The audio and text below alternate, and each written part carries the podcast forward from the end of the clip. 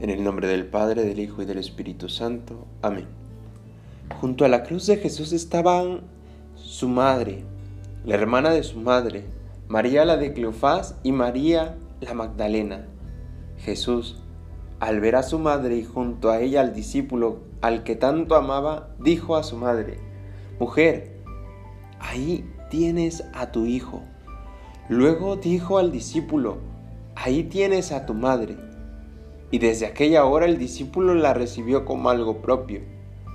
Después de esto, sabiendo Jesús que ya todo estaba cumplido para que se cumplieran las escrituras, dijo, Tengo sed. Había allí un jarro lleno de vinagre, y sujetando una esponja empapada en vinagre a una caña de hisopo, se la acercaron a la boca. Jesús, cuando tomó el vinagre, dijo, Está cumplido e inclinando la cabeza, entregó el Espíritu.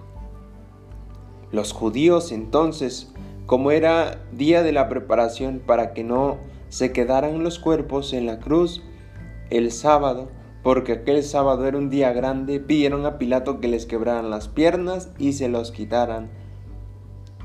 Fueron los soldados, les quebraron las piernas al primero y luego al otro que habían crucificado con él pero al llegar a Jesús vieron que ya había muerto. No le quebraron las piernas, sino que uno de los soldados con una lanza le traspasó el costado y al punto salió sangre y agua. Pues un gusto poder compartir con, contigo esta cita que como mucho del Evangelio, pues es impresionante ver la fuerza de Jesús, que no olvidemos que Jesús era hombre, ante todo era hombre. O sea, era Dios y era hombre, ¿verdad? Pero digo, si un hombre ya ha podido hacer tan grandes cosas, yo también puedo. Pero bueno, no nos desviemos del tema. María y Juan junto a la cruz. Pues dice Jesús que estaba María, otras mujeres y Juan. Juan el discípulo amado, Juan el, el pequeño, el más chico de los discípulos. Juan estaba con ellos. Y imagínate, ¿no? O sea, la escena súper intensa de Jesús en la cruz, desangrado, que casi ni parecía ya hombre. Pero ahí estaba su madre y estaba el discípulo que tanto lo amaba. Qué dolor para ellos ver a Jesús así. Y pues qué dolor de, Jesús también por, por todo lo que ha sufrido ya.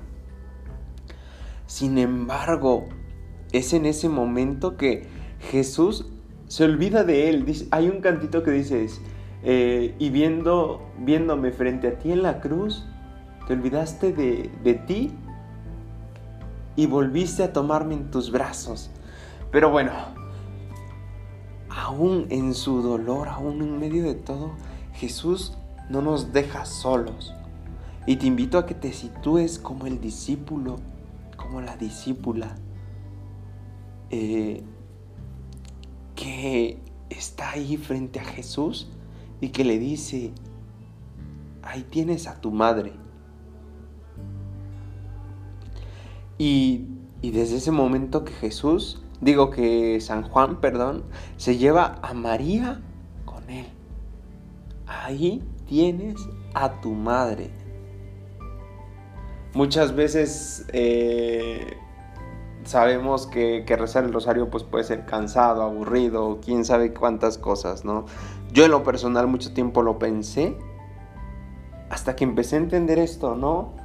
Cómo ella es mi madre y cómo ella está cuando mi otra mamá no está o cuando veo que mi mamá eh, natural este, falla, cuando tiene errores. Y ella está perfecta, eh, siempre amando, siempre pendiente, siempre esperando. Y es entonces que logra uno entender pues eh, la, la, razón del rosario, ¿no? Que es un madre, acércame con Cristo porque estoy solo. O madre, este, ayúdame a ser como tú para que también pueda llegar a Dios, para que pueda estar en el cielo. Entonces, nosotros, eh, bueno, en lo que hay que recalcar, es que Jesús le da a ese discípulo que a ojos de muchos podría ser un, chamaco, ¿no? Un muchacho pequeño. Eh, pero Jesús no escatima y dice, ahí tienes a tu madre.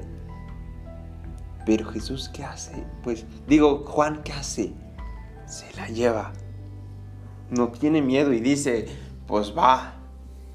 Y, y hay que quedarnos con esta imagen de Juan, que está fiel ante la cruz.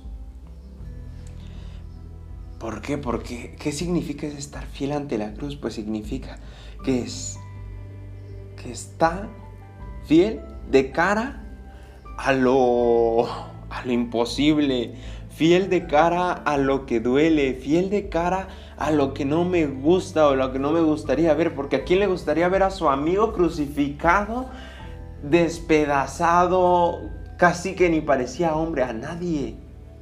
Y sin embargo, ahí está. Entonces, así, piensa tú en, las situaciones, pie de cara a la cruz de tu familia, pie de cara a los problemas familiares, pie de cara eh, a estas personas que no te agradan, frente a, a tus clases que tal vez no te gusten, a tus profes que tal vez no todos te gusten, no todos te agraden a tus compañeros, que siempre no falta ¿no? un compañero que nos hace la vida imposible. Pie de cara a todo eso. En pie de cara a todo eso. Y recordando que Jesús dice, pues no estás solo, ¿no? Tienes a, tu, a mi madre, que es también tu madre, ahí. No estás solo yo te, la, te la doy para que ella te dé fuerza, para que ella te sostenga y para que ella te ayude a llegar conmigo. Pidámosle a Dios que nos dé la fuerza, como Juan, de estar de pie ante la cruz de las situaciones y de los problemas difíciles. Pidámosle también que nos ayude a hacernos cada vez más hijos de María. Gloria al Padre, al Hijo y al Espíritu Santo, como era en un principio, ahora y siempre, por los siglos de los siglos. Amén.